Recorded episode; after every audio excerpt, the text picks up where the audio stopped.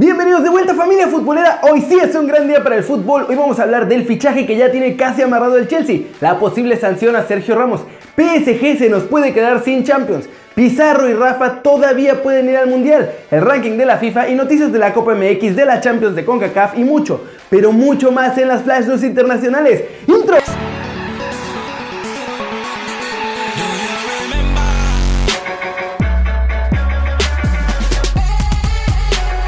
El Chelsea ya ha iniciado pláticas con el Niza para llevarse a Jean-Michel Seri a Stamford Bridge la próxima temporada. El centrocampista marfileño también está en la mira de otros grandes europeos como el Manchester United, el Manchester City, Barcelona y Arsenal. Jean-Michel Seri tiene una cláusula de rescisión de 45 millones de euros y los Blues ya dieron el primer paso para cerrar su fichaje en el siguiente mercado de verano. Así, el Chelsea se adelanta al Manchester United que el mes pasado veía al jugador como un buen reemplazo de Michael Carrick. El verano pasado fue Barcelona quien se acercó al jugador para llevarlo al Camp Nou, pero cuando estaba a punto de firmar por los Blaugrana, decidieron que mejor no lo querían y entonces el jugador juró que nunca más los iba a volver a tomar en cuenta. Chelsea esperará cerrar este acuerdo antes de que algún otro equipo de la Premier League ofrezca una cantidad mayor al equipo francés. Si se es oficial este fichaje, la verdad es que el Chelsea se lleva uno de los mejores talentos de medio campo para la siguiente temporada. Bien ahí, Blues, bien ahí. El Real Madrid calificó con un montón de polémica a las semifinales de la Champions League, pero podría recibir una peor noticia durante los próximos días.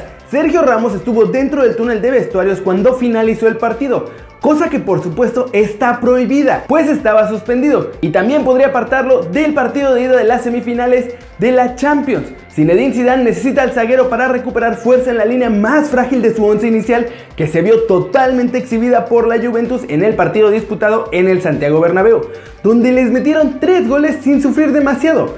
Luego de meterse nuevamente entre los cuatro equipos más poderosos de Europa, el combinado blanco llega como claro favorito para obtener el título, pues los otros dos considerados favoritos, Manchester City y Barcelona, fueron enviados a su casa. Liverpool, Bayern y Roma son los posibles rivales que tiene el cuadro merengue en su horizonte. Por plantel, experiencia y actualidad, el Madrid es el principal candidato, pero esta Champions League es tan hermosa y nos ha demostrado que cualquiera puede eliminar a cualquiera. Lo único seguro es que los duelos para llegar a la final van a ser espectaculares. Eso sí, si el Madrid no tiene a Ramos, Cuidado. El periódico Financial Times ha informado que hay una investigación abierta por parte de la UEFA para indagar en las cifras del contrato de patrocinio del PSG, las cuales la misma entidad parisina asegura que ascienden hasta 200 millones de euros. El Paris Saint-Germain abonó la cláusula de Neymar el pasado verano, la cual ascendía hasta los 222 millones en su contrato con el Barcelona. Dicho traspaso, que desde que se produjo es el más caro de todos los tiempos, despertó mucha curiosidad en la UEFA, que presta especial atención a limitar a los equipos que son apoyados por un Estado, como en este caso sería el PSG con Qatar. La norma del fair play financiero establece que los clubes no pueden invertir más de 30 millones respecto a las cantidades que reciben por patrocinio en las tres temporadas anteriores, incluyendo fichajes y salarios de los futbolistas. Los parisinos aseguran que reciben 200 millones, cifra que la UEFA sospecha que no cuadran. Por eso ha pedido la investigación a Octagon, una consultora deportiva. Los parisinos, que parece que no contarán con una Emery de cara al próximo curso, se harán con un Kylian Mbappé que, tras terminar su periodo de sesión esta temporada, será comprado por una cifra de 180 millones de euros. La investigación espera que permita sacar conclusiones en el mes de junio, aunque para ese entonces podrían ya haber encontrado una salida que modifique las cantidades obtenidas vendiendo un jugador o algo así. El PSG podría recibir una multa económica o una sanción sin jugar la Champions de la próxima temporada si no logra solucionar este problema. Como ven? Flash News. Ángel Reina confesó tras perder la final de la Copa MX que espera seguir jugando bien y, ¿por qué no?, ser convocado por Juan Carlos Osorio para jugar el Mundial. Iván Rakitic fue operado de una fractura en el metacarpiano del primer dedo de su mano izquierda y es duda para la final de la Copa del Rey. Según reveló el periodista Ignacio Migueles, tras la eliminación del Barcelona se vivieron momentos de tensión entre Leo Messi y Ernesto Valverde dentro del vestuario delante de todos los jugadores e incluso Messi le recriminó al entrenador el planteamiento del partido. El partido de ida de la final de Conca Champions se jugará el martes 17 de abril en el BMO Field, mientras que la vuelta se jugará el 25 de abril en el estadio de Akron. Necaxa aprovechó un autogol de Toluca para coronarse campeón de la Copa MX, el cuarto título copero en su historia. Cristiano Ronaldo se acercó al italiano Gianluigi Buffon mientras daba una entrevista y le dio un cariñoso abrazo. Además, le pidió perdón en plena zona mixta por derrotarlos. Marouane Fellaini surge como una posible alternativa para el Liverpool pues queda libre al final de esta temporada y buscarían firmarlo por tres temporadas. Mientras que en Chivas disfrutan de su muy merecido pase a la final de la Conca Champions, parece que en América la presión se fue a las nubes por haber quedado eliminados, pues de acuerdo con el francotirador de récord, las cosas se pusieron muy duras para todos tras no poder darle la vuelta al Toronto en el Estadio Azteca.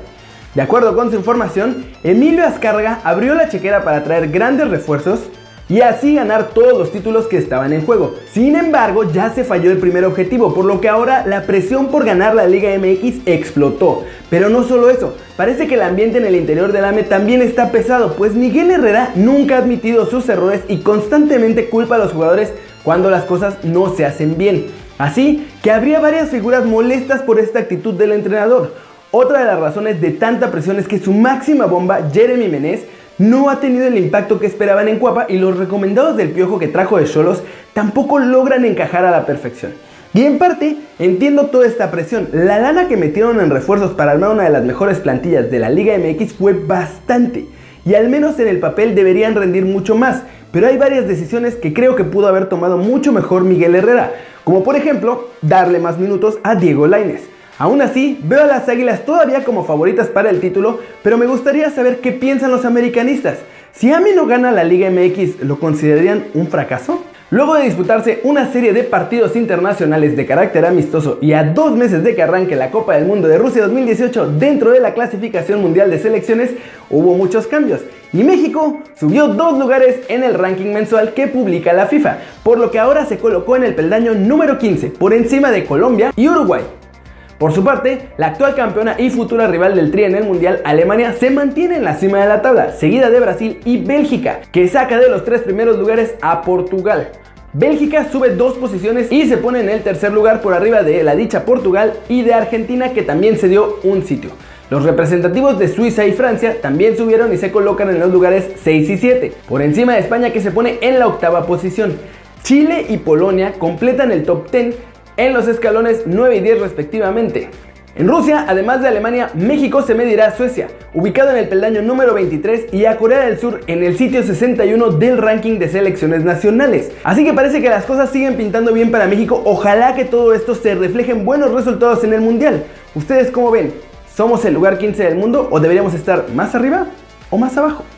Juan Carlos Osorio espera a todos los seleccionados mexicanos en tiempo y forma en la próxima convocatoria, más allá de la actual advertencia que lanzó la Asociación Mexicana de Futbolistas de que los jugadores no acudirán a la convocatoria si se mantiene el pacto de caballeros. El entrenador colombiano no se encuentra preocupado y explicó que dentro del plan que manejan para el Tri rumbo al Mundial, es el ir llevando a los jugadores conforme sus equipos vayan terminando participación en sus ligas. Eso sí, primero les van a dar 7 días de vacaciones como lo indican las reglas de la FIFA y luego los van a ir concentrando poco a poco.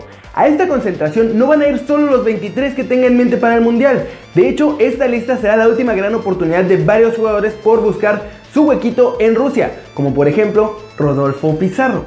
El 29 de abril, los equipos mexicanos que ya no tengan liguilla y que tengan jugadores de selección van a ser convocados para la semana siguiente, o sea, el 7 más o menos, y así sucesivamente.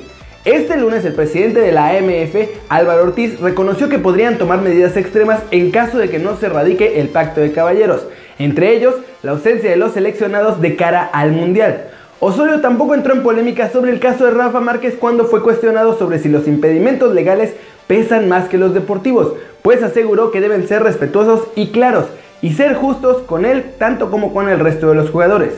Todos aquellos que están siguiendo el plan de acompañamiento que tienen para el grupo de jugadores seleccionables tienen oportunidad de ir a Rusia. Eso sí, dejó claro que en el momento de esa selección final, si Rafa está en condición deportiva de ir, seguramente lo va a llevar al Mundial. ¿Cómo ven? ¿Rafa? ¿O quizá Pizarro? ¿Quién creen que va a ser la sorpresa para esa lista? Y eso es todo por hoy, muchas gracias por ver este video, dale like si te gustó, métele el bombazo esa manita para arriba si así lo deseas, suscríbete si no lo has hecho, ¿qué estás esperando? Este va a ser tu nuevo canal favorito en YouTube, dale click a la campanita para que le hagas marca personal a esos videos que salen cada día en el canal. Yo soy Kerry Ruiz y como siempre, nos vemos la próxima. Chao, chao.